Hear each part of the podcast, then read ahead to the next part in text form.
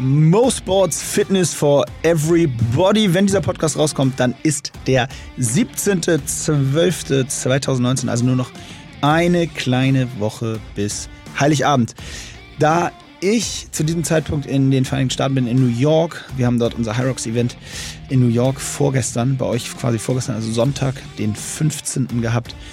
Ähm, deswegen heute leider nicht live im Podcast am Start, aber wir haben eine Besonderheit für euch, was Spezielles, noch nie da gewesen. Und zwar sind meine äh, fantastischen Co-Hosts Imke und Mishek heute mal zusammen im Studio und geben euch eine klassische Pre-Christmas-Folge äh, auf die Ohren. Also Imke und Mishek heute zusammen am Start als Co-Hosts des Podcasts, jetzt heute gemeinsame Main-Hosts.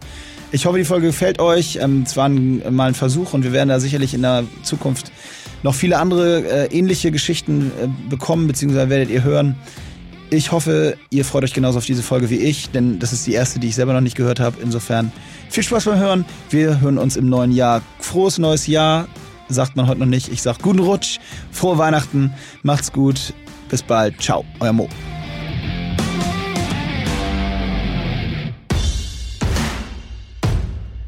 Mo Sports Fitness for Everybody.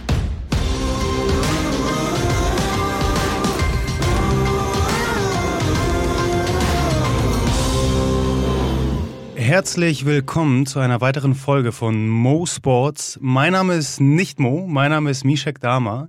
Herzlich willkommen. Mir gegenüber sitzt meine wundervolle Partnerin und äh, langjährige Freundin tatsächlich, Imke. Hi Imke. Moin, netter Einstieg, danke. Ja, ich glaube, ähm, das ist für, für die Zuhörer da draußen ähm, gar nicht so uninteressant, aber wir kennen uns ja tatsächlich schon einige Jahre äh, aus der Kaifu Lodge. Ja, oder? Das war die der, gute Kaifu. Ja, ja. Ich meine, die, die Fitnessszene vor allem in Hamburg ist dann ja doch äh, recht überschaubar. Absolut. Und früher oder später läuft man sich dann doch über den Weg und äh, ich glaube, egal wie sehr wir es vermeiden wollen würden, wir würden irgendwie auf irgendeiner Baustelle, sei es High Rock, sei es äh, Multipower oder eben die Studios, doch irgendwie wieder zueinander finden. Irgendwo zwischen Essen und Training auf jeden Fall. So ist es, Ge- genau. Das sind, das sind letztendlich die Verbindungsstellen. Ja, ich habe mir einfach ähm, hier den, den Luxus gegönnt, mal die, die Einleitung zu machen, weil ich heute auf Moos Platz sitze. Ähm, und liebe Zuhörer, was erwartet euch heute? Wir werden auf jeden Fall wieder einige Fragen aus Imkes Community beantworten. Beziehungsweise wird die natürlich Imke beantworten, weil die Antworten interessieren euch ja. Und ähm, wann immer es Sinn macht, werde ich versuchen, dem Ganzen vielleicht ein, einen wissenschaftlichen Hintergrund zu geben, um auch einfach zu schauen, okay, was, was sagt die Wissenschaft? Wo, wo stehen wir zu gewissen Themen? Und wie macht sich dann doch, wie in Imkes Fall, ähm, die wundervolle Einzigartigkeit und Individu- Individualität bemerkbar? Ähm, und dementsprechend, wie, wie unterschiedlich gestaltet sich das Ganze dann? Ähm, und dann habe ich doch auf jeden Fall, ähm, ich meine, ich gehöre natürlich auch zur Fanbase und zur Community, äh, ein, zwei Fragen, äh, die, die ich ähm, selbst habe an dich, liebe Imke. Ich fühle mich wie auf dem Hot Seat. Oder? Schon, schon so ein bisschen. Eigentlich müssten wir so Rapid-Fire-Questions jetzt raushauen. Du hast immer nur fünf Sekunden zum Antworten. Ähm, tatsächlich äh, nehme ich mir auch den Luxus, gleich mit der ersten Frage einzusteigen. Ähm, und zwar schwebt ihm noch so im Kopf vom letzten Mal. Ich meine, eine unserer beiden, äh, beider Lieblingsleidenschaften, Essen. Äh, Mo hat mich ja gefragt, was es bei den Damas äh, zu Weihnachten gibt dieses Uh. Jahr. Mich würde ja auch brennend interessieren, was gibt es bei dir, bei euch zu Weihnachten? Das ist eine schöne Frage. Also, ich hole mal weit aus. Nee, Lass dir also- Zeit, lass dir Zeit. Fürs Ersten muss es immer sein. Genau. Also viele wissen ja, oder einige vielleicht, dass ich halb aus England komme. Das heißt, wir feiern theoretisch am 25. Weihnachten. Ah, das ist für euch der große Tag. Ja, der große Tag, aber wir ähm, essen gerne, wir feiern gerne, ne? Deswegen haben wir uns gedacht, wir nehmen einfach beide Tage mit, wie man das halt so Perfekt. macht. Und ähm, am 24. gibt's bei uns nie ein bestimmtes Gericht. Also wir sind da nicht so wie viele Deutsche zum Beispiel, dass es da irgendwie Rotkohl und Ente oder was ich irgendwie sowas gibt. Würstchen und Ja, genau, oder so. ähm, sondern bei uns ist der 24. eigentlich, kann so oder so sein. Also es kann sein, dass wir alle sagen, boah, lass mal irgendwie, jeder bringt irgendwas mit und dann hast du da von Kelloggs bis irgendwelchen Auflauf äh, äh, wirklich alles am Start. Und Aber die, ga- ganz wichtig, äh, wo, wo muss ich einmal eingreifen, welche sind Kelloggs? Proteinriegel im Spiel. Oh, die sind halt, Also wenn du mich fragst, ja. Äh, meine Familie ist da jetzt äh, noch nicht so überzeugt von. Ich arbeite dran. Okay, also okay, ich krieg gut. mein, meinen Bruder Jan kriege ich ab und zu ähm, dazu mal was zu probieren, wenn ich wirklich der Meinung bin, das schmeckt wirklich wie ein Schokoriegel. Okay. Ähm, ja, aber so, ansonsten ähm, esse ich die heimlich alleine irgendwo. Women on a mission. Du bist dran. Genau, ich bin dran. Ähm, am 24. genau und am 25. da haben wir so ein Traditional English äh, Christmas Dinner. Da, ähm, wir haben das auch immer so buffetartig aufgebaut, aber sitzen natürlich alle zusammen am Tisch. Aber da gibt es dann so Roastbeef und Kartoffeln und ähm, so ganz toll eingelegten ähm, Rosenkohl. Das macht alles die Frau von meinem Vater. Das, also da bin ich wirklich weg vom Fenster. Ich koche da nicht Okay. mit. Sie hat einen ganz strikten Plan. Und, Aber das ist ähm, schon sehr traditionell dann. ja, das also, ist schon sind traditionell. Und ich kann auf jeden Fall sagen, bei uns ist äh, Schokolade wirklich ab dem, weiß nicht, wir haben jetzt kein Datum, aber ab dem Moment, wo es das in den Läden gibt, diese Weihnachtsschokoladen, da ab. sind die Salandas aber am Also Start. ab, ab, seit Oktober, also so ungefähr dann, Quasi. ja? Also wirklich, Schokolade ist bei uns ganz fit groß geschrieben und ähm, ja, Lind, Yum. Okay, und, se- und der 26. ist dann Der äh, 26. Resteessen, da hat mein? Papa, äh, mein Bruder Geburtstag, mein anderer Oh. Bruder, der wird zwei. Und ähm, ja, da, da sind wir eigentlich immer so mit ganz viel Familie, aber auch Freunde sind da, ähm, viele da und da wird auf jeden Fall auch äh, viel, also die gehen dann immer unterwegs oder wir gehen unterwegs und die trinken auch ziemlich viel dann alle so. Ähm, bei mir ist es mal so, mal so, Wie es gerade kommt. wie es gerade kommt, genau.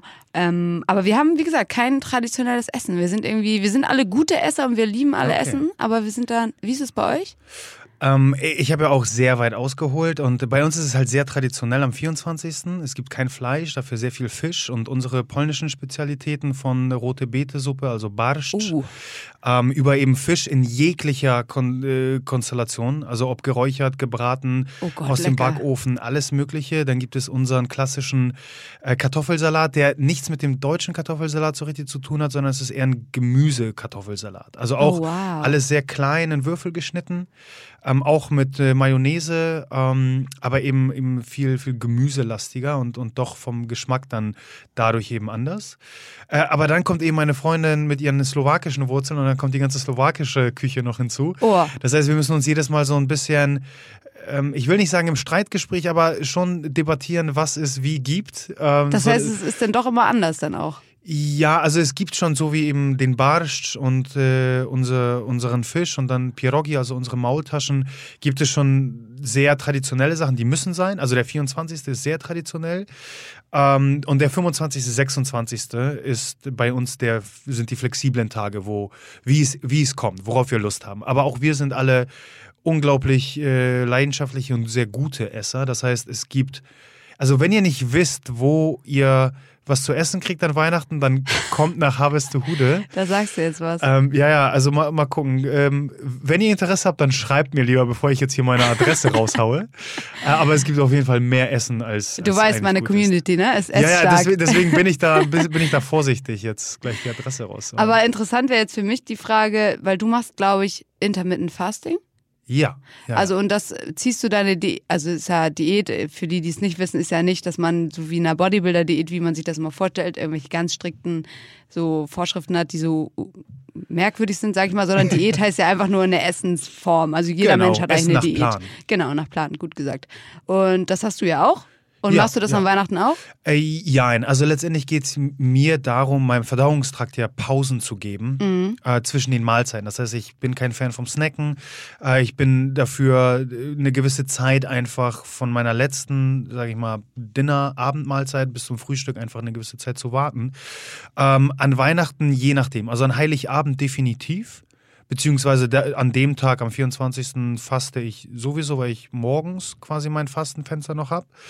Ähm, da am 25. das Frühstück eine sehr große Rolle spielt, also auch da einfach aus familiären Gründen, aus sozialen Gründen das Ganze sehr wichtig ist, ähm, werde ich definitiv nicht fasten. Da geht es letztendlich ja nur um die Prioritätensetzung und die soziale Interaktion und das Familiensein. Da werde ich jetzt nicht mich hinstellen und sagen, nee, aber ich esse nicht. Äh, ne, das würde einfach mit, mit meinen so, sozialen Aspekten einfach zu sehr kollidieren und ähm, ich mache genug für meinen Verdauungstrakt, also also jetzt um meine Gesundheit zu fördern. Wenn ich jetzt den einen oder anderen Tag das nicht mache, dann, dann Ich finde, das ist ein sehr, sehr interessanter Punkt, weil Ich würde mal behaupten, dass man so auch feststellen kann, ob man noch Herr seiner eigenen Sinne ist oder ob man komplett so einem Kontrollwahn unter, unter, untergeordnet ist. Weil wenn man das Gefühl hat, so dieses Zwangsgefühl, dass man an allen Tagen, sei es Weihnachten noch ein Geburtstag, scheiße, ich muss jetzt auf meine Makros kommen oder ich muss jetzt meine Diätform mhm. einhalten, wie immer. Wenn man da wirklich so eine Art Panik kriegt, das hört man ja ganz oft. Ja, das ist wirklich sehr schade und, und ich habe äh, einige Kunden wirklich über die letzten Jahre begleitet, für die die waren solche Ereignisse wie, wie Weihnachten oder wie Geburtstag tatsächlich eine Qual. Genau, die haben Weil, da richtig Stress. Ja, genau. Dann, dann, dann heißt es nämlich, verdammt, wie soll ich meine Diät einhalten? Und, und man, man verfällt sehr schnell in diesen ähm, OCD-Style, also dass, dass man wirklich sehr zwanghaft dann sich an Sachen halten muss.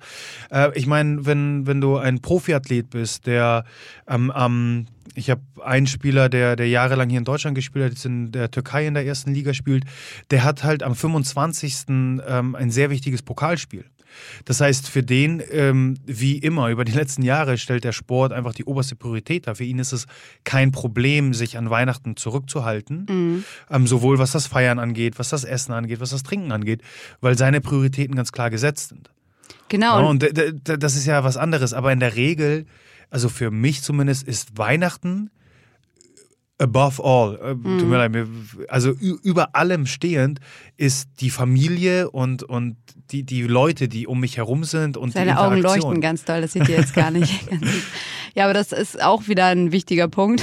Ich fühle mich wie so ein Politiker, der so jeden Punkt als wichtigen markiert. Aber ähm, das ist ja wirklich so, dass äh, du erstmal, bevor du weißt, welche Diät vielleicht die richtige für dich ist oder welche Form, wie auch immer, ähm, solltest du immer wissen, was deine Ziele sind. Das ist das A und O einfach, weil, wie, wie Misha gerade gesagt hat, für Profi äh, Profiathleten gilt einfach was anderes als für jemanden, der sich einfach nur gut fühlen möchte. Ja, gilt wieder was anderes für jemanden, der ein ästhetisches Bodybuilder-Ziel hat. Also es ist einfach so vielfältig. Es muss halt im Leben integrierbar sein, weil genau. es definiert ja nicht dein Leben. Und die meisten von uns und ich vermute mal die meisten Zuhörer da draußen werden mit ihrem Körper nicht primär ihr Geld verdienen. Also mhm. als Profisportler, als Model, ähm, äh, als äh, Fitnessmodel, wie auch immer.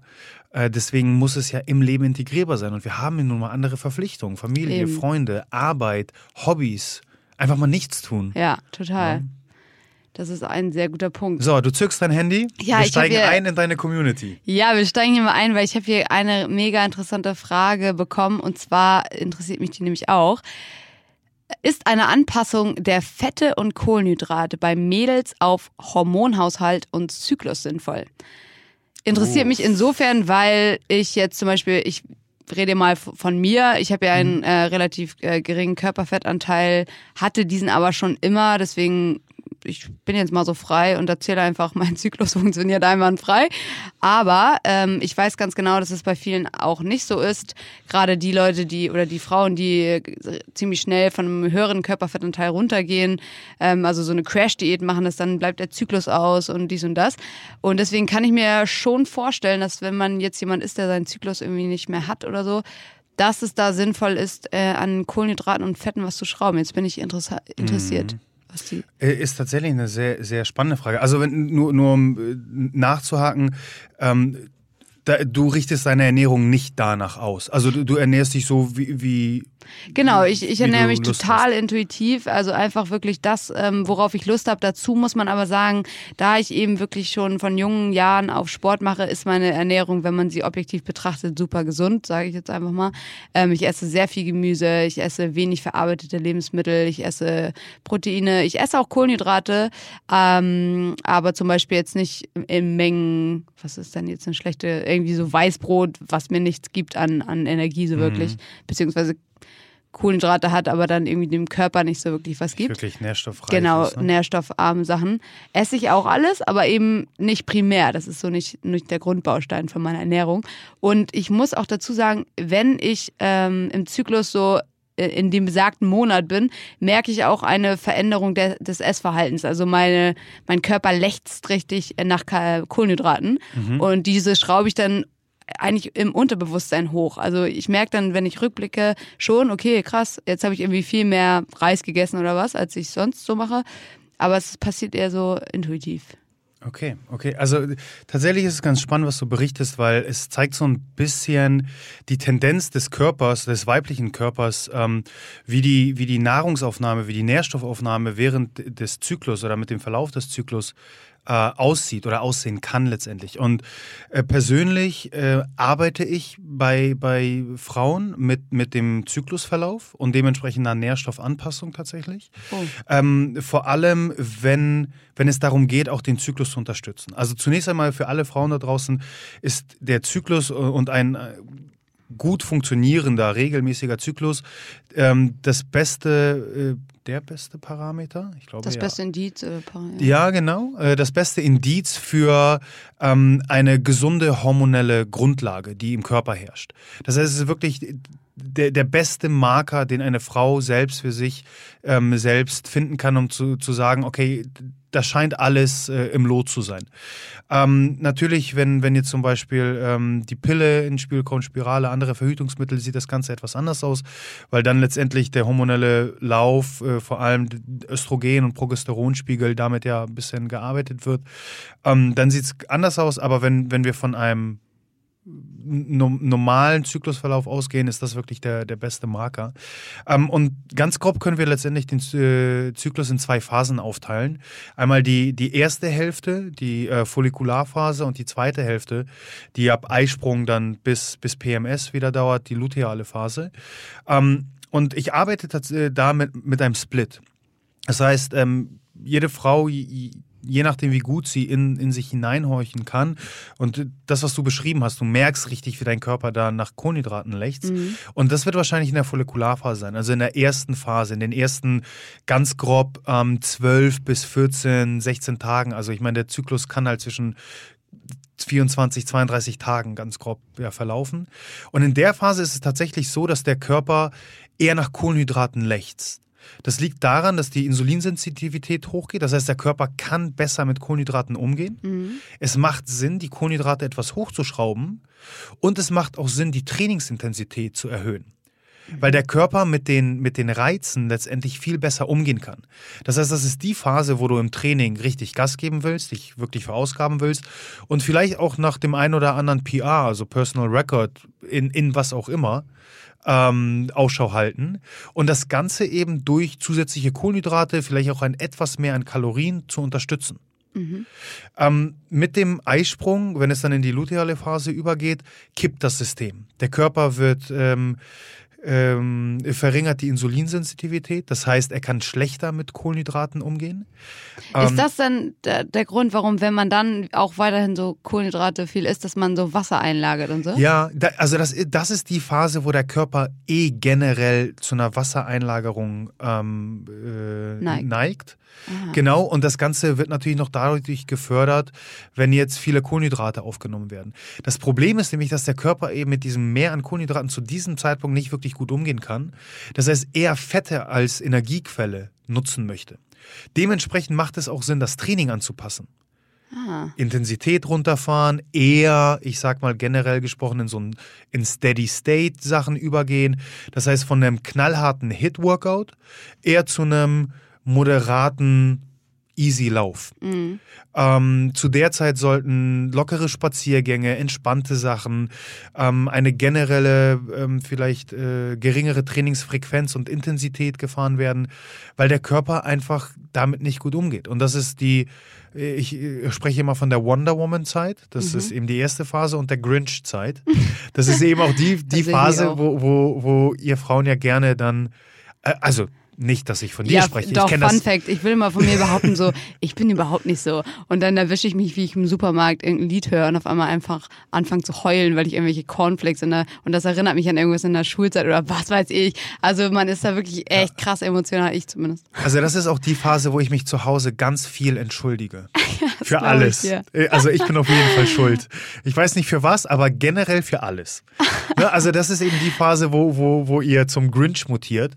Ähm, und dementsprechend macht es einfach wenig Sinn, noch mehr Stress in dieses System zu packen durch eine erhöhte Trainingsfrequenz, durch mehr Intensität, äh, das Ganze mit Kohlenhydraten äh, noch zu befeuern, weil die eh nicht so gut verwendet werden. Das heißt, da versuche ich schon zu splitten. Das war während des Eisprungs, ne? Also das war von, äh, von Eisprung bis PMS wieder. so. Also die, die zweite Phase, die zweiten 12 bis 14, 16 Tage ungefähr.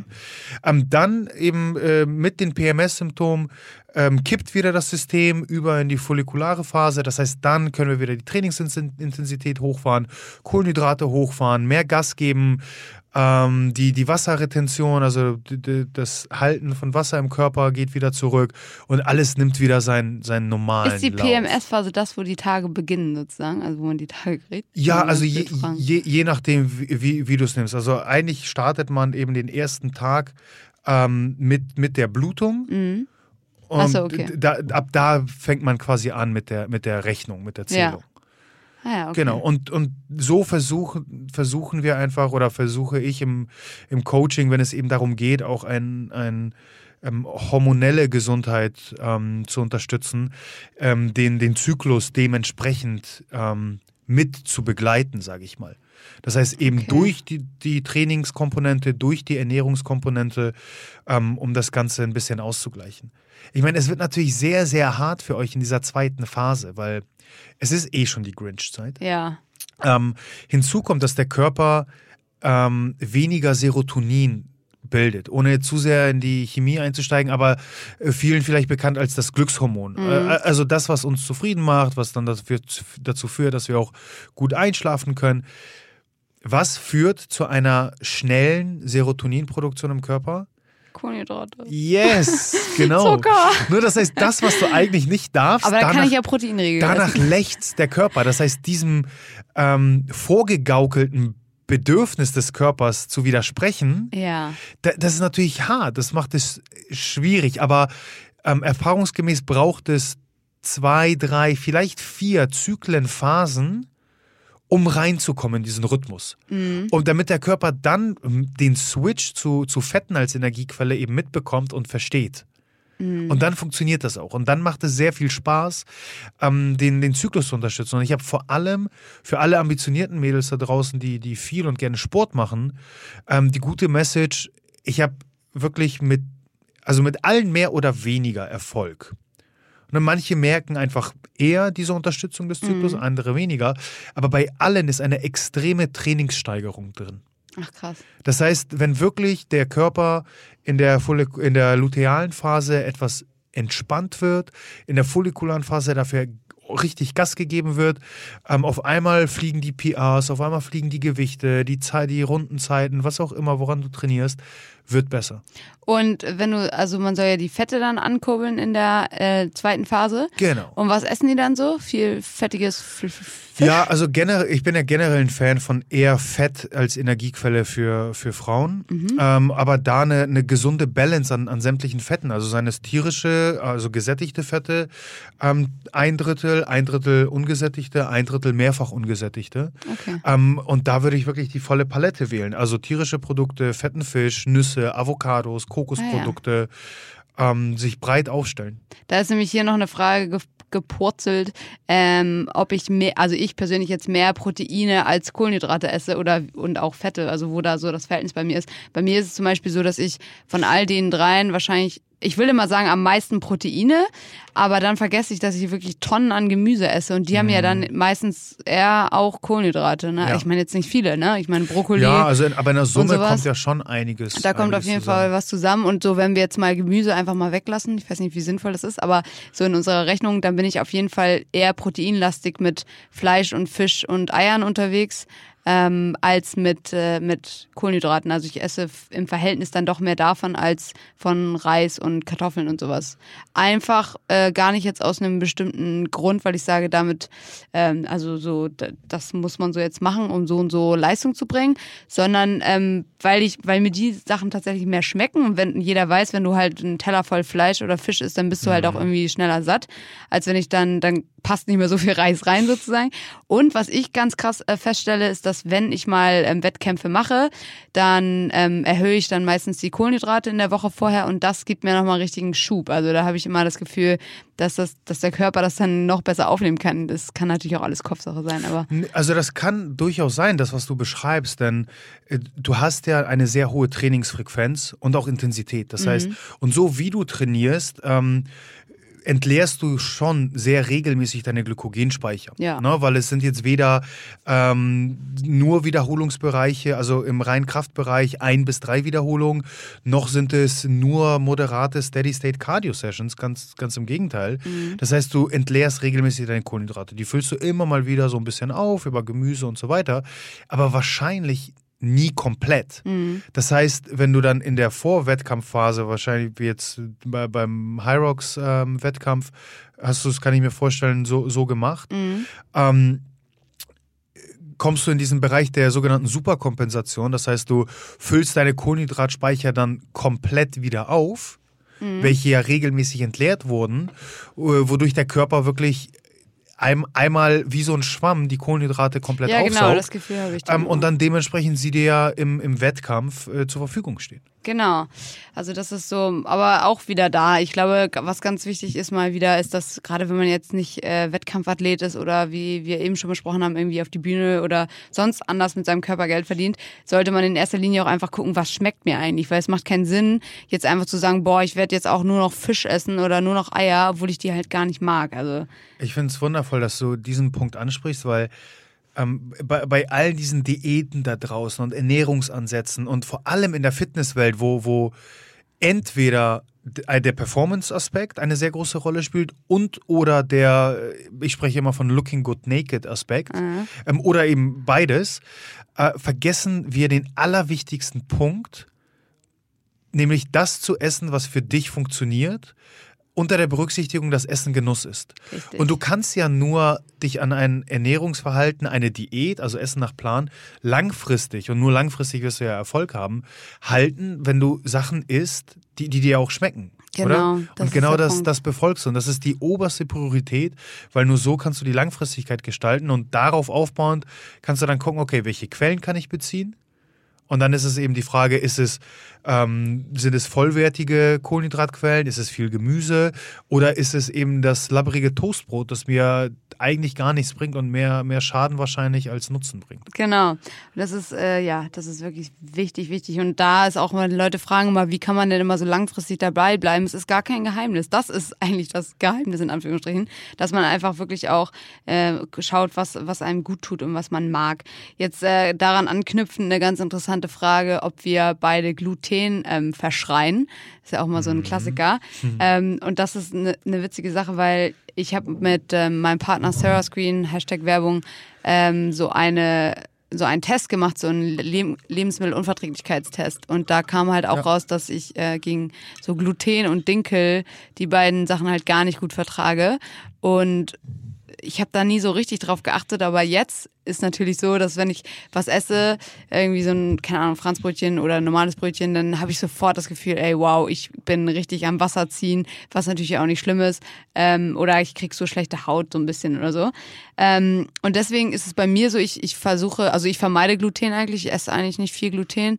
Mhm. Ähm, aber wenn ich irgendwie jetzt mal Lust habe auf ein Franzbrötchen oder ein Brötchen oder was auch immer, dann äh, esse ich das auch mit dem Bewusstsein, ich weiß, okay, danach kann sein, dass es mir danach kurz mal äh, nicht so gut geht. Mir, ja. mir ist zum Glück nicht schlecht oder so, sondern echt nur so Wasser oder sowas ziehe ich dann. Ähm, und genau, also so, so konsumiere ich das mit Bewusstsein. Wie ist es bei dir? Ähm, ja, tatsächlich vermeide ich auch Gluten. Ähm, ich möchte aber nicht auf den Wagen aufsteigen und Gluten komplett verbannen und äh, mich anschließen an, an Bücher wie Die Weizenwampe und Co., ja. ähm, die, die eben pauschal sagen, Gluten ist schlecht. Ähm, also wenn wir das Ganze eben so ein bisschen wissenschaftlich uns anschauen, wie, wie es um Gluten steht, letztendlich haben wir ein Proteinmolekül. Äh, und Fakt ist, kein menschlicher Organismus kann großartig viel Sinnvolles mit Gluten anfangen. Von daher ist es für mich A, eine Frage der Menge, die Dosis macht das Gift. Bei mir sind es ähm, je nach Quelle so um die drei Brötchen, Mhm. wo, wo das System quasi kippt, wo ich auch merke am nächsten Tag, dass ich Verdauungsprobleme habe. Ähm, und ganz, ganz entscheidend die Qualität. Das Problem ist, dass Gluten ja jahrelang tatsächlich Jahrhunderte lang, äh, Jahrhunderte Jahre lang? Lange. Ich bin, ich bin Ausländer. Voll ich, darf, Arschlange. ich, ich darf das. ähm, gar, gar nicht so ein großes Problem dargestellt hat. Ähm, aber natürlich sich mit der Zeit ähm, die Landwirtschaft extrem verändert hat. Gluten hat ja sehr viele vorteilhafte ähm, Wirkungen jetzt in der Backindustrie. Es macht das Brot knuspriger, ähm, lässt es schneller aufgehen und dementsprechend wurden ja äh, Getreidesorten extra so gezüchtet, dass sie mehr Gluten enthalten. Ähm, das heißt, das ist ein Problem. Der Glutenanteil wurde auf, ich sag mal, unnatürliche Art und Weise erhöht, wodurch eben dieses System, die Dosis macht das Gift, schneller kippen kann. Zweites Problem ist, äh, dass ähm, so wie Brot eben auch sehr lange Zeit hergestellt wurde, eben nicht mit, mit viel Zeit, so nicht mehr der Fall ist, weil alles muss ja in Massen produziert werden, sehr schnell produziert werden. Ähm, das heißt, der, der Teig als solcher kann gar nicht mehr aufgehen und, und wachsen. Das heißt, ein Sauerteigbrot, ähm, wo, wo der Teig äh, gären kann, wo er fermentieren kann, wo ein Teil des Glutens durch Enzyme abgebaut werden, wo Antinährstoffe, die im Getreide von, von Natur aus enthalten sind, abgebaut werden können, dazu kommt es gar nicht mehr weil das Brot direkt gleich weiter schnell äh, verarbeitet wird und dementsprechend dann diese Antinährstoffe und äh, der angereicherte Glutenanteil bei uns im Körper landet. Ah. Und dann kann es durchaus zum Problem werden. Das heißt, ich esse immer noch Brot mit Riesenleidenschaft, aber ich kaufe mein Brot, ähm, so wie alle meine Lebensmittel, ähm, beim, beim Händler, in dem Falle Bäcker, der Bäcker des Vertrauens, äh, welcher das, äh, also es ist ein Sauerteigbrot, es ist ein stinknormaler Weizenteig, welcher aber 36 Stunden mindestens gärt und fermentiert, wodurch eben ein Großteil des Glutens abgebaut bzw. umgebaut werden kann, was die, was die molekulare Struktur angeht. Und ich merke einen immensen Unterschied, ob ich eben dieses Brot esse oder ob ich mir beim Frühstücksbuffet ähm, am Wochenende irgendwie so die Standard-Weizenbrötchen reinziehe. Ja. Und ähm, das macht einen riesen Unterschied. Das heißt, wenn ähm, ich würde immer einen Test machen und äh, auch hier ähm, Werbung, auch mein Partner Cerascreen, ich habe auch den Test gemacht, äh, muss man insofern vorsichtig sein, ähm, weil er kann durchaus einen Marker geben und, und eine, eine Tendenz anzeigen. Fakt ist aber, wenn, wenn du zum Beispiel vor diesem Test gerade dir zwei Franzbrötchen und äh, fünf, fünf Milchbrötchen reingezogen hast, dann wird dementsprechend der Test dir Kann ich ein, nicht ausschließen. kann durchaus mal passieren. äh, wird dir der Test ähm, ein, eine Glutenunverträglichkeit anzeigen, weil einfach ein erhöhter Anteil an Antikörpern im Blut gegen Gluten rumschwirrt. um das gerade abzubauen wieder. Genau, aber das liegt Ja. eben daran, weil du gerade sehr viel Gluten gegessen hast. Genau. Von daher muss man da das Ganze mit Vorsicht immer genießen. Genau, das ist äh, wieder ein guter Punkt, ähm, dass man wieder mal einfach auch schaut, nicht immer alles verschreien, sei es Weizen, sei es Zucker, was auch immer, sondern erstmal schauen, wie re reagiert mein Körper eigentlich darauf. Genau, also die Individualität spielt eine große Rolle. Ich würde Gluten nicht komplett verschreien und spätestens, wenn dann der Punkt kommt, hey, es gibt da draußen ganz viele tolle Sachen, die Gluten enthalten, die einfach echt lecker sind, ähm, die möchte ich mir nicht vorenthalten, dann würde ich halt immer auf die Qualität schauen. Hm. Ne, wa, wa, wie, wo, was wurde mit dem Teig gemacht oder mit was auch immer ich esse, äh, was gerade Gluten enthält. Genau, so jetzt manchmal, ich äh, sag das bei Mo schon mal, ich bin auch super bekannt für richtig gute Themensprünge. Uh. Deswegen springen wir jetzt einfach direkt zur nächsten Frage. Und zwar, Muskeln sind schwerer als Fett. Wie komme ich mit mehr Kilos auf der Waage klar? Das ist halt so eine Frage. Also erstmal für mich, ich stelle mich eigentlich nie auf die Waage, es sei denn, jemand will richtig konkret wissen, wie viel ich wiege. Und dann denke ich mir so, oh, stell mich mal rauf. So. Also ich würde immer Ist das sagen. ein Geheimnis, was du wiegst? Nee, 53, seit 100 Jahren. schon, schon öfter erzählt auch. Ähm, nee, und das verändert sich auch irgendwie echt nicht. Also ich bin da echt so im ein paar Grammzahlen verändern sich, aber sonst irgendwie nicht so. Aber ähm, auf jeden Fall ist für mich auch die Waage dementsprechend überhaupt gar kein Indiz. Also ob ich ich habe mich in, selbst in den, in den Jahren, wo ich jetzt äh, deutlich gemerkt habe, zum Beispiel, dass ich an Muskelmasse zugenommen habe und dann wieder irgendwie an Fett verloren und dann war es zwischenzeitlich dann wieder doch wo, wie anders, dass ich mich äh, wieder dünner gefühlt habe oder wie auch immer. Aber ganz oft, ähm, also die, die Zahl bleibt meistens gleich. Vielleicht ist meine Waage auch kaputt. Hast du mal die Batterien ausgetauscht? Nein, was ich eigentlich damit sagen wollte, ist, dass ich würde mich niemals an so einer Zahl auf der Waage messen lassen, sondern ich würde immer eher auf andere Indizien schauen, wenn du in den Spiegel schaust, was, was du da siehst. Also das ist, glaube ich, wichtiger. Was sagst du? Ja, also es klingt ja doch ähm, e-, eher nach einer Mindset-Frage Ja, als absolut. jetzt äh, generell, ähm, was ist dran an der Aussage. Ähm, ja, also die Waage alleine wird dir nicht viel sagen. Die sagt ja auch nicht, wie du dich fühlst. Du Genau, musst auch mal schauen, genau. wenn du ins Training gehst, fühlst du dich energiegeladen, fühlst du dich ständig müde, Ja. fühlst du dich, als hättest du gut Kraft. Also ich weiß auch von meinen Phasen, das hatte ich ja auch schon mal in einer anderen Folge angerissen, dass ich in, ähm, vor einigen Jahren, wo ich sehr viel Ausdauersport gemacht habe, habe ich halt super wenig gegessen. Ähm, gar nicht jetzt so mit Absicht, sondern es ist einfach so passiert sozusagen. Und da war ich dann natürlich auch irgendwann an so einem Punkt, wo du einfach ins Training gehst und gar keine Kraft hast. Und dann musst du denken, okay, Moment, irgendwas stimmt hier nicht so. Ja, also das, darauf wollte ich hinaus, so, so sehr es eben eine Mindset-Frage ist, würde ich genau da, da einsteigen. Das heißt, ich arbeite ähm, schon mit Kunden, die, ich sag mal, ähm, das Gefühl für ihren Körper verloren haben. Da arbeite ich mit dem Gewicht, aber eben nicht nur. Dann kommt eine Körperfettmessung zum Beispiel mit ins Spiel, um wirklich genau sagen zu können, wo ist die Körperkomposition. Aber mein langfristiges Ziel ist, jede Person dahin zu führen, anhand, ähm, ich spreche immer von Schmeck ähm, anhand des Schmecks. Ähm, Smacks. du denkst schon wieder an Kellogg's, an, an, an Cornflakes. Nee, Schmeck äh, steht für ähm, S-H-M-E-C, Mhm. nämlich Sleep, Hunger, Mood, Energy, Cravings. I like. Mhm. Und anhand dieser fünf Parameter selbst für dich, quasi, das ist dein, dein Biofeedback. Mhm. Anhand, anhand dessen du feststellen kannst, okay, wo, wo stehe ich? Brauche ich mehr Energie? Sollte ich weniger essen? Äh, wie ist mein Schlaf? Wie, ist mein, mein, wie sind meine Energielevel im Training? Wie, wie ist meine Laune generell? Ähm, und so sehr es eben ein Mindset-Thema und, und ein Brainfuck-Thema sein kann, genauso auch mental entscheiden, okay, wie stehe ich? Wie fühle ich mich? Ähm, und dementsprechend äh, bin, bin ich auf Kurs oder nicht. Das ist äh, eine Frage, die oder eine, eine gute Aussage, die genau mit der nächsten Frage anknüpft, nämlich ähm, Binge-Eating, also wie man das nach dem Training vermeiden kann. Und das spielt, glaube ich, direkt damit rein. Also wenn du immer nach dem Training das Gefühl hast, du kannst nicht aufhören zu essen äh, und du stopfst dich richtig voll, bis nichts mehr geht und weiter hinaus, dann ist sicherlich irgendwas in deinem Schmecks, äh, woran du arbeiten musst. Also ich würde jetzt mal davon ausgehen, dass du dann über den Tag verteilt irgendwo nicht richtig genug isst, sodass dein Körper dann sich einfach das holt, was er halt braucht für den, für den Aufcharge, also für das Charging nach dem Training sozusagen, um alles wieder aufzuladen. Das wäre jetzt so meine. Ja, äh, ich, ich kann mich dem nur anschließen. Also wenn es wirklich dauernd so ist, dass nach dem Training dieser Mordshunger kommt, ist es ja nur ein Zeichen, dass der Körper vorher schon einen gewissen Bedarf hatte. Dieser wurde jetzt durch noch mehr Energieverlust in Form des Trainings nun noch mehr verstärkt und angeheizt. Und der Körper wird sich ja irgend... äh, Ich meine, wir wollen ja nicht am Ende des Tages. Unser- Unser Körper spielt ja in einer gewissen Rolle gegen uns, weil am Ende des Tages will unser Körper nicht 10 Kilo mehr benchen oder 3% weniger Körperfett haben. Er will ja nur überleben. Der will nur da sein, Leute. Ja, er will einfach nur überleben, einfach existieren. Das ist die, der Grundbedarf.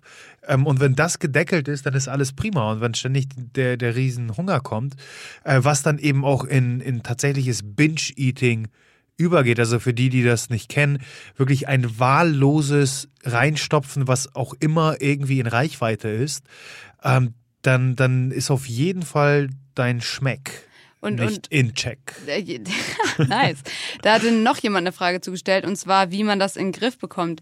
Ähm, also ich sage jetzt erstmal ganz klar, das Gefühl nach dem Training, oh, wenn man echt mal nicht genug gegessen hat, über den Tag verteilt, kennt glaube ich jeder und das hatte auch schon mal jeder, dass man einfach über seinen Hunger da reinstopft und dann danach denkt, Alter, das war gerade so ein bisschen, äh, das war, war da ein bisschen ausge ausgeartet, ja. Genau. Ähm, das kennt jeder. Und aber klar, das kann halt eben so chronisches Verhalten werden und wie man das wieder los wird. Ähm, ich will mich da gar nicht als Experten jetzt irgendwie auftun, gar nicht. Aber ich könnte mir vorstellen, dass, ähm, dass es da ganz wichtig ist, ähm, zu reflektieren. Also das ist ja irgendwo auch klar. Aber das kann, so simple Sachen können manchmal echt helfen. Also du stehst in der Küche und du stopfst dich voll und dann zwingst du dich einfach mal einen Moment innezuhalten und dir, dir zu überlegen, okay, was habe ich gerade davon? Was schmeckt mir hiervon eigentlich? schmecke ich überhaupt gerade noch irgendwas oder Mhm. drücke ich mir gerade irgendwie das Marmeladenbrot zusammen mit dem, äh, keine Ahnung, mit dem Nudeln rein und esse einfach nur. Also es gibt's ja, gibt's ja auch sowas, ne? Also da so dieses Selbstreflektieren ist, glaube ich, eine mega wichtige Rolle. Absolut, absolut. Also ich, ich würde am Ende des Tages, ähm, weil du hast es angesprochen, es geht nicht darum, mal diesen Tag zu haben, weil das kenne ich auch. Es gibt dann Tage, die sind etwas stressiger, dann isst man weniger, äh, das kompensiert man dann an einem anderen Tag. Aber wenn es wirklich dieses regelmäßige ist, dann, dann zeigt es ja wirklich ein Problem des Körpers. Das heißt, ich würde da insofern sehr pragmatisch rangehen ähm, und erstmal grundlegend eine Bedarfsanalyse machen, weil es kann ja sein, ähm, dass du mit de deiner Energieaufnahme komplett falsch liegst. Dass du denkst, du verbrennst die ganze Zeit gar Genau. keine Kalorien, dabei bist du jemand, der Genau. halt einen richtig Ich- krass hohen Ja, ja. Stoffwechsel hat. Ich, äh, ich habe das tatsächlich eher sogar in der Männerwelt als in der Frauenwelt gehabt, bei, bei Athleten, äh, die durchaus eine gewisse Körpergröße oder, oder Statur mit sich bringen.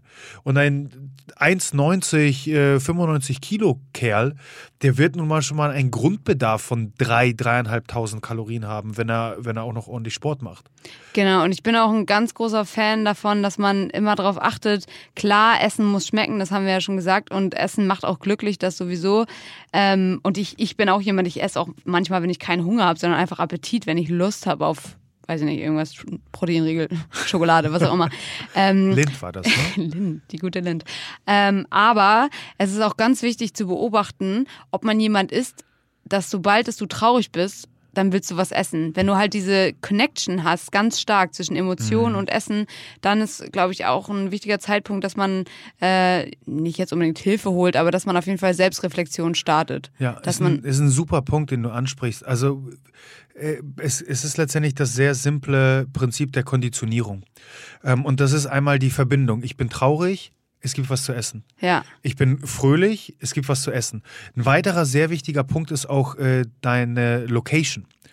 Äh, was ich damit meine ist, ähm, wir neigen ja dazu, dadurch, dass wir ja 24 Stunden, sieben Tage die Woche ähm, Essenszufuhr haben, über, überall, wo wir sind letztendlich, neigen wir auch dazu, dann überall zu essen. Das heißt, ich verbinde jeden Ort mit Essen. Deswegen empfehle ich immer Kunden, das Essen, zumindest in den eigenen vier Wänden, ähm, darauf zu beschränken, auch in der Küche stattfinden zu lassen. Weil ansonsten, wenn ich äh, bei der Arbeit am Schreibtisch ähm, esse oder äh, im Wohnzimmer auf der Couch esse, dann verbinde ich immer diese Elemente mit, mit Essen. Und äh, unterbewusst wird mein Körper immer denken, hey, ich sitze auf der Couch und chill und guck Netflix. Irgendwas fehlt. Ah Essen. ja, Essen, genau. Ich arbeite am Schreibtisch, ich tippe hier in die Klaviatur. Irgendwas fehlt. Ja, klar. Essen. Snack. Ja, klar. Essen.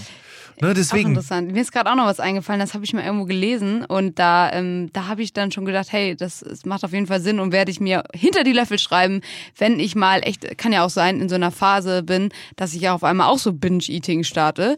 Und dann ähm, hat ja jemand gesagt, ähm, er würde immer, wenn er so dieses Craving hat oder, oder oh, ich muss jetzt was essen, obwohl irgendwie hast du gar keinen Hunger, aber du hast dieses Gefühl, du willst einfach essen, dann geht er erstmal duschen und wenn er danach wirklich noch Hunger hat, also dann merkt er erst, habe ich Okay. überhaupt Hunger, so zwischen Hunger und Appetit unterscheiden zu können. So, dafür war der Lifehack. Und dann geht er halt duschen und danach, wenn er dann immer noch Hunger hat, dann isst er halt was und wenn er nur ein Craving hatte, dann ist das meistens so nach dem Duschen vorbei, weil dann hat er, denkt er wieder an irgendwas anderes. Und ich glaube, das ist im übertragenen Sinne, muss ja nicht immer duschen sein, aber dass Ja, man ist ja so erstmal klassisch wie auch ein Glas Wasser erstmal Genau, trinken. erstmal ne? was anderes machen und dann überlegen, okay, ist, bin ich, grad- ist mir gerade einfach nur langweilig, esse ich aus Langeweile, könnte ich auch was Sinnvolleres machen, als mich jetzt zuzustopfen oder habe ich wirklich Hunger? Das wäre jetzt so mein Tipp noch. So, dann habe ich ja eine Frage, das äh, weiß nicht, ob ich die unbedingt. Aber Oh, jetzt bin ich neugierig. Oh ja, also folgender, ich, ich kann den Namen nicht aussprechen, egal. Ist, ist ein Verzehr von einem Proteinriegel zwei bis dreimal die Woche ungesund? Also wenn, wenn, dann bin ich Uff. wirklich sehr ungesund. So, soll ich nochmal 911 anrufen? Oder? Also, ähm, das ist halt auch wieder so eine Frage, äh, genauso wie wenn man sagt, ist Gluten ungesund eigentlich. Also ein Proteinriegel erstmal, also wenn wir in die Materie einsteigen wollen, ist ein Proteinriegel nicht gleich ein Proteinriegel natürlich. Es gibt da durchaus Qualitätsunterschiede. Ähm, aber das ist äh, tatsächlich auch so. Also es gibt ja wirklich die Riegel, wo wirklich einfach nur Scheiße drin ist. Und wenn ihr, ganz wichtig sowieso, wie bei jedem Lebensmittel, ich würde immer das Label lesen, was ist da eigentlich drinne. Die erste Zutat, die da steht, ist halt vermehrt drin. Und dann, so ist es, ne? Dann ist Ja, es genau. Was abgerankt. als erstes drin ist, ist am meisten drin. Genau, und dann, und dann nimmt es, nimmt es so ab. Und deswegen halt immer Labels lesen und ähm, auch natürlich so die Kohlenhydrate, Fette, Zucker, das könnt ihr ja auch alles lesen da. Und bei Proteinriegeln ist es halt generell so, dass da sehr viel Polyole oder so drin sind, also so diese Zuckeraustauschstoffe, genau, Alkohole. Und ähm, das vertragen halt mega viele Leute auch nicht. Äh, ich, ich weiß nicht, ob ich, ich weiß immer nicht, ob ich meinen mein Darm einfach richtig gut daran gewohnt, gewöhnt habe jetzt oder ob es bei mir einfach nie ein Problem war. Auf jeden Fall ich esse meistens wirklich zwei am Tag und ich fahre damit super. Aber ich kenne auch viele Leute, wie gesagt, die kriegen davon mhm. von Verblähungen bis Verstopfungen alles. Ja, deswegen hast du ja auf den äh, Verpackungen genauso wie auf Kaugummipackungen, wo du auch eben die Zuckeralkohole drin ist. Also immer darauf achten, alles was mit Ol endet, Sorbitol, Xylitol, äh, das sind eben alles die Zuckeralkohole. Ähm, und deswegen steht auch immer drauf auf der Verpackung, kann bei ähm, höheren Mengen abführend wirken, mhm. weil, weil letztendlich tatsächlich so die Zuckeralkohole wirken. Und da ist eben die Frage wieder unter der Individualität, Individualität betrachtet, ähm, wie gut verträgst du das Zeug? Genau. Und wenn, wenn du gleich zu Blähung, Verstopfung oder Durchfall neigst, naja, dann werden wahrscheinlich zwei Riegel am Tag für dich nicht gut sein. Und wenn äh, in deinem Fall das Ganze ähm, super schmeckt, gar keine Probleme verursacht, hey, dann. Und er fragt ja nach zwei, drei die Woche. Also ich sag mal so, ich glaube. Ich würde auf eben diese Signale, äh, genau, Symptome Signale achten, wieder. Ganz ne? wichtig. Wie, wie der Körper letztendlich den Riegel aufnimmt. Und du hast es ja schon angesprochen, ähm, es gibt enorme Qualitätsunterschiede. Mhm. Ähm, und eben die Frage, wie viel Zuckeralkohol ist drin, darauf würde ich achten. Ähm, alles über 10 Gramm pro 100 Gramm, puh, muss glaube ich nicht sein. Mhm. Ähm, würde ich, würde ich nicht zu, zugreifen. Wenn dann noch zusätzlich Süßstoffe drin sind, ja, bin ich auch kein Riesenfan von. Ähm, also das äh, möglichst äh, runter, runterhalten, also das aus gesundheitlicher Perspektive. Und dann ist halt die Frage, was du mit dem Eiweißriegel willst. Ne? Geht es wirklich darum, ähm, einfach eine gesündere Alternative zum Snickers zu haben? Ganz wichtiger Punkt. Ne? Ganz wichtiger Punkt, weil so viele denken immer, oder ich werde auch so oft gefragt, ob ich die esse, weil ich da dann mehr shredded bin oder mehr Muskeln aufbaue? Ganz klar nein. Also äh, so ein Proteinriegel, ich bin mir ehrlich gesagt nicht mal sicher, ob der wirklich da ankommt, wo er ankommen soll oder ob nicht einfach alles irgendwie wieder durchflutscht. Ähm, ich esse es einfach, weil zum einen, wie gesagt, mein, mein Geschmack ist mega drauf dran gewöhnt und ich, äh, ich mag die wirklich. Und ähm, zum anderen, klar, ist es auch gut, wenn man jetzt nicht immer irgendwie zum Snickers greifen will oder so. Ähm, aber ganz klar habe ich auch Tage, wo dann da, da ersetzt so ein Proteinriegel einfach keine Schokolade. Also ich trenne das schon. Das sind für mich zwei unterschiedliche Dinge. Auch wenn man das, wenn ich sozusagen keine nie Proteinriegel essen würde, würde ich wahrscheinlich mehr Schokolade essen. Aber das würde zum Beispiel bei meiner Kalorienaufnahme auch keinen Unterschied machen, weil so ein Proteinriegel mhm. hat so viel Kalorien wie, ein, wie so ein KitKat Chunky oder so. Also ja, also so viel gibt sich das dann nicht. Ne? Nee. Ne? Es ist dann, äh, natürlich kann man das Ganze schön reden und dann hast du halt weniger Zucker, etwas mehr Eiweiß drin. Das sind auch alles Vorteile, die man durchaus nennen kann. Mhm. Aber du, du isst ja jetzt nicht die Proteinriegel mit dem primären Gedanken, jetzt habe ich meinen Eiweißanteil. Nee, das, ich würde gedeckt. niemals diese Riegel essen, um Eiweißanteil zu denken. Genau, ganz ja. wichtig. Was bei einigen der Fall ist, von diesen utopischen Menschen, die es anscheinend geben soll, die nur halbe Proteinriegel essen, weil sie dann satt sind. Wow. Ähm, soll es wirklich geben. Äh, für die ist das natürlich auch ein, eine gute Sache, weil. Ich kenne solche Menschen nicht, ne? Nee, ich, also in meinem nahen Umfeld kenne ich die auch nicht. Ich meide die auch. Ja, also ich kenne sie nicht, weil ich sie alle verbannt habe so, aus meinem Leben. Also. Ja, zu Recht. Also einige Leute sind da natürlich auch einfach satt und haben dann gar keine Lust mehr noch auf einen Schokoriegel. Und das kann natürlich ein, es steigt, also dein Insulinspiegel steigt ja auch nicht an, wenn du, wenn du einen guten Riegel hast, wo jetzt kein Zucker drin ist, oder? Also nicht so stark. Ähm, okay. Auch Eiweiße haben eine, können sogar eine sehr starke insulinogene Wirkung haben, vor allem Molke-Eiweiß. Ah ja. Ähm, das schon, ähm, aber du hast trotzdem nicht den, den hohen Zuckeranteil wie jetzt äh, im klassischen Schokoriegel. Ja, also das muss ich ja sagen, beobachte ich auch stark, wenn ich einen KitKat esse zum Beispiel. Ich habe gestern einen gegessen, deswegen rede ich da jetzt die ganze Zeit von. ähm, dann, wenn ich den esse, dann kann ich danach gefühlt auch noch so drei weitere essen. Da muss man sich mal so ein bisschen zügeln. Aber wenn ich einen Proteinriegel esse, ja, das wird mir jetzt die Menge nicht glauben, aber äh, dann, dann reicht meistens einer erstmal. Und dann esse ich irgendwann nach, später noch ein oder was anderes. Okay, okay. Leute, ihr habt noch so viele Fragen Aber gestellt. Ein, eine, eine geht noch. Eine oder? geht noch? Komm, okay, dann ich suche mal eine gute raus. Also hier, oh, hier ist eine schöne. Ein Tipps für guten Schlaf. Die Person oh. wacht oft auf und hat dann Hunger, obwohl sie abends genug isst. Also, Tipps für guten Schlaf. Was ich ganz krass bemerkt habe, ist, dass ich auf jeden Fall am besten schlafe, wenn ich vorher nicht eine Sendung schaue. Weil wenn du eine Sendung schaust, dann ist dein Kopf, auch wenn das Licht, du machst die Sendung aus, du machst das Licht aus, dein Kopf, der verarbeitet ja noch diese ganzen Bilder, die du da gesehen hast und alles, was passiert ist. Und der, der arbeitet eigentlich noch nach, habe ich immer das Gefühl. Und dann schlafe ich entweder nicht direkt ein oder wenn ich einschlafe direkt, ähm, dann merke ich, dass der Schlaf einfach, ich wachte auch zwischendurch auf und bin nicht so erholt. Das ist auf jeden Fall ein ganz wichtiger Punkt. Und dann auf jeden Fall, ja, Essen ist immer so ein, so ein Thema. Ähm, klar, wenn ich zu viel esse, kann ich nicht schlafen, weil mein Darm dann richtig Alarm macht und die ganze Ja. Zeit arbeitet. Ähm, aber ich kann auch nicht mit Hunger ins Bett gehen. Also so, da, da gucke ich dann auch ganz individuell immer. Wenn ich, also ich bin jetzt zum Beispiel, da ist es, glaube ich, schwierig, wenn man jemand ist, der sagt, ja, ich darf jetzt aber ab 21 Uhr nichts mehr essen, aber ich habe jetzt richtig doll Hunger. So. Mm, Ja, dann kommt wieder die Individualität und dann Genau. ist natürlich das Risiko, dass du am nächsten Morgen mit noch mehr Hunger aufwachst und, und dann in eine Art Binge-Eating wieder Mhm. verfällst, noch mal größer. Von daher, ähm, generell bin ich, bin ich ein Fan davon, zwischen der letzten Mahlzeit und der Schlafenszeit ähm, mindestens drei Stunden Pause Mhm. zu haben, damit eben der Magen-Darm-Trakt nicht arbeiten muss ähm, während des Schlafes und der Körper wirklich sich komplett auf die Regenerationsprozesse des Schlafens konzentrieren kann. Das, was du mit der Sendung angesprochen hast, würde ich ausdehnen auf sämtliches auf Monitore starren. Es hat einmal den Hintergrund, eben, wie du sagst, dass das Gehirn weiterhin verarbeitet und äh, den, den zweiten Punkt, dass äh, wir ja heutzutage so viel künstlichem Licht ständig ausgesetzt sind, was letztendlich unseren Melatoninzyklus, also unser Schlafhormon, sehr stark durcheinander bricht, äh, durcheinander bringt. Äh, Das heißt, normalerweise sind wir ja mehr oder weniger an, an Sonnenaufgang, Sonnenuntergang gerichtet, was unsere Aktivitätslevel angeht. Und das geht ja heutzutage komplett flöten, weil wir eben bis spät in die Nacht Netflix schauen, vor Monitoren sitzen, auf Smartphone schauen. Das heißt, wenn würde ich immer einen Nachtmodus auf, anmachen, immer einen Blaulichtfilter draufsetzen. Du siehst mich in der Regel ab 17, 18 Uhr immer mit einer Blaulichtfilterbrille rumlaufen. krass. ähm, also irgendwann so nachmittags, abends mit gelben Gläsern und dann ab 20 Uhr mit roten Gläsern, um eben sämtliches Blaulicht rauszufiltern, was meine Schlafphase begünstigt. Ähm, das, was äh, so ein bisschen beschrieben wurde mit ähm, Hunger nachts, obwohl gegessen wurde, deutet so ein bisschen oder kann zumindest auf ähm, eine Leptin-Disbalance hin, hinweisen.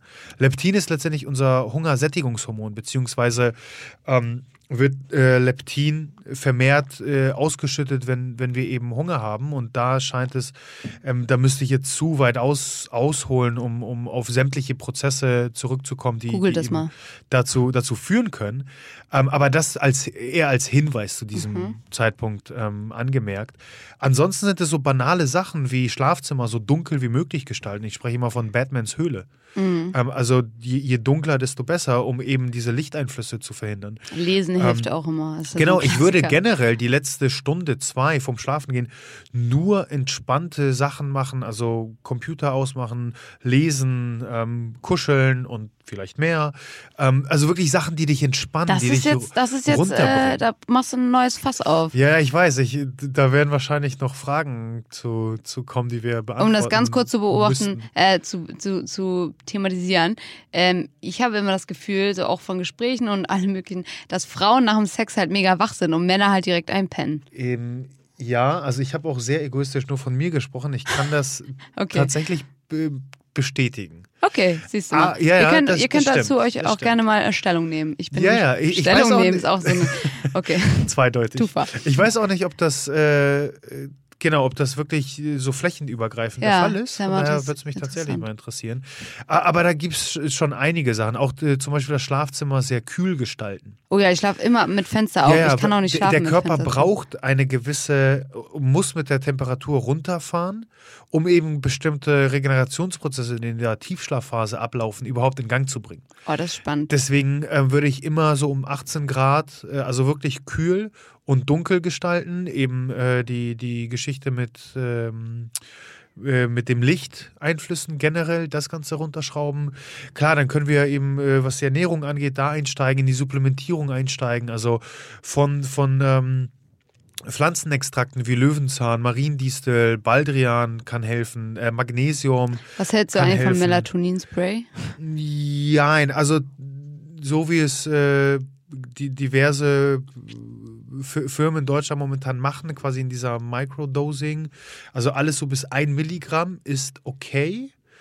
Ähm, generell bin ich aber kein Fan von einer direkten Melatoninsupplementierung, sondern eher Präkursoren, die zu einer erhöhten Melatoninproduktion führen, wie zum Beispiel die Aminosäure Tryptophan. Ah, okay. Welche dann über bestimmte chemische Prozesse im Körper zu einer besseren Melatoninproduktion führen. Das Problem ist einfach, dass ähm, eine Melatoninsupplementierung dazu führt, dass dein Okay, Körper mhm. irgendwann nicht einfach nicht mehr herstellen. selbst in den Mengen äh, herstellt. Das heißt, da ist wieder das Problem, du bekämpfst eher die Symptome, als, als Mhm. die, das Problem bei der Wurzel zu packen. Genau, ich mach das, ich habe da ta- tatsächlich so ein Spray und war absolut begeistert, wie krass es funktioniert.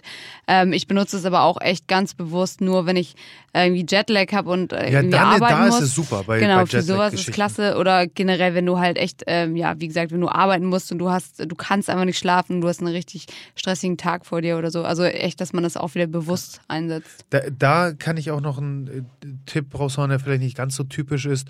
Äh, das ist äh, CBD, äh, CBD-Öl. Ja, das ich auch Kommt immer mehr ähm, tatsächlich und ähm, zeigt äh, in immer mehr Studien, also da, da passiert jetzt gerade sehr viel, weil es Mhm. eben so on top ist, äh, zeigt sich immer wieder, dass es sehr dabei hilft, dass das ähm, parasympathische Nervensystem, also das Entspannungssystem, ähm, eher zu fördern. Mhm.